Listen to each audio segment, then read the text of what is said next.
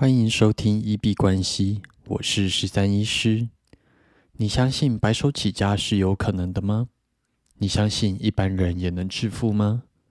欢迎回到九十天赚一千万系列企划实进记录，在这里会分享每天的进度跟体悟。好，那今天嘴巴里面破了一个洞，所以讲话上有点困难。那希望能够在下个礼拜做咨询之前赶快好起来。那如果有一点时间压力的话，可能就真的要去买口内膏过来擦一擦了。那先来跟大家分享一下今天的广告数据。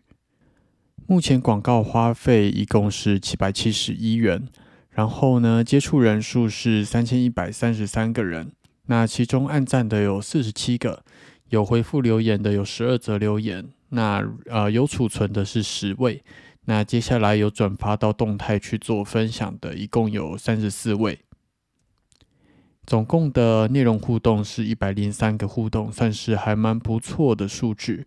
但是跟昨天比较有落差，大概昨天有十一位新的转发，那今天大概是两到诶两位左右。那也不太知道，呃，就是一样的金额，然后触及人数也差不多，但是为什么两天的比例，嗯，就是有参与活动的比例会比较有差距？那之后再来研究看看。那目前预计要参加活动的人数大约是十五个人，其实已经比我预计的好很多，因为呃一开始就是先从小规模的去做测试这样子。那比较可以讨论的是，今天的下方有一个比较奇怪的留言。那可能贴文里面就是会有人跑来闹这样子。那基本上我们做的就是宠物的关落音，但是他在下面回音说，他可是他家狗狗都还没死。对，那其实就是呃。嗯，就其实当下就是会觉得说他是来乱的留言啦，因为就是没有死的话，本来就用不到这个服务，那其实留这个言好像没有必要。但是其实可能就是会觉得世界上会有无聊的人这样子，但是你会需要从另外几个角度去想，说不定他其实对于你这个品牌是有兴趣的，然后只是目前还没有推出他想要的服务。又或者是他就是没有认真看内文，但是其实也是有兴趣的人这样子。那秉持着就是成为一个初创企业主，我要做一个好人的态度，所以基本上，呃，诶，平常在现实生活中，我可能会直接强暴他吧。但是在留言里面，就是还是客客气气的回复他说，啊，很抱歉，那你可能不太符合这个服务需要，啊。想要服服务的用户这样子，那假如说之后有其他可以帮到你的部分的话，都可以再联络我们。但是他之后对于我们的回复其实也还蛮客气的，所以感觉他可能就不是来乱，或者是啊啊，就是莫名其妙的人。他可能就真的只是没有看内文，然后或者是看到一行字他就直接做回复的一个人这样子。那这也告诉我们一个经验，就是说时刻都要把自己的情绪稳定下来，然后不要随呃随时随地就想去抢客户这样子。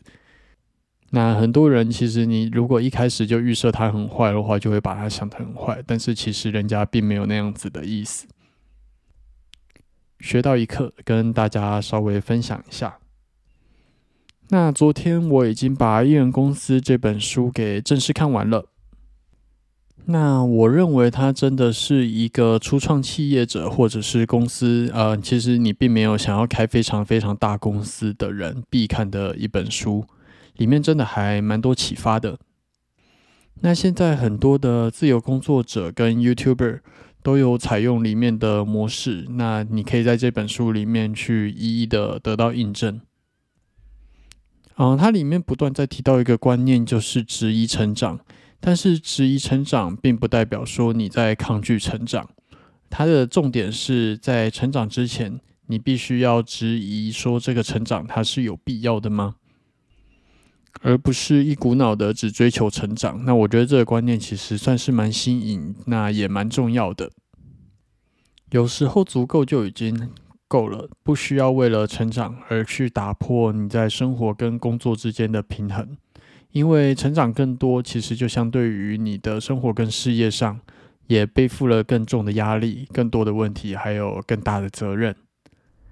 那艺人公司里面最简单的概念，基本上它就是要质疑成长这样子。关注那些需要成长的机会，并且在接受这些机会之前，对他们提出质疑。那里面的很多新观念里面也有提到说，就是呃，就是前几集都有跟大家提到，就是企业会设定目标下限，但是却很少人会去设定上限。那先整理出一个最小的可行性版本，然后快速去实现它。那无论是放大规模或者自动化，都可以之后再做。这些观念其实我觉得真的都蛮受用的。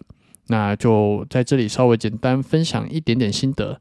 那如果有兴趣的，可以留言让我知道。那之后可以再来稍微整理一下这一篇的读书心得，在 blog 里面。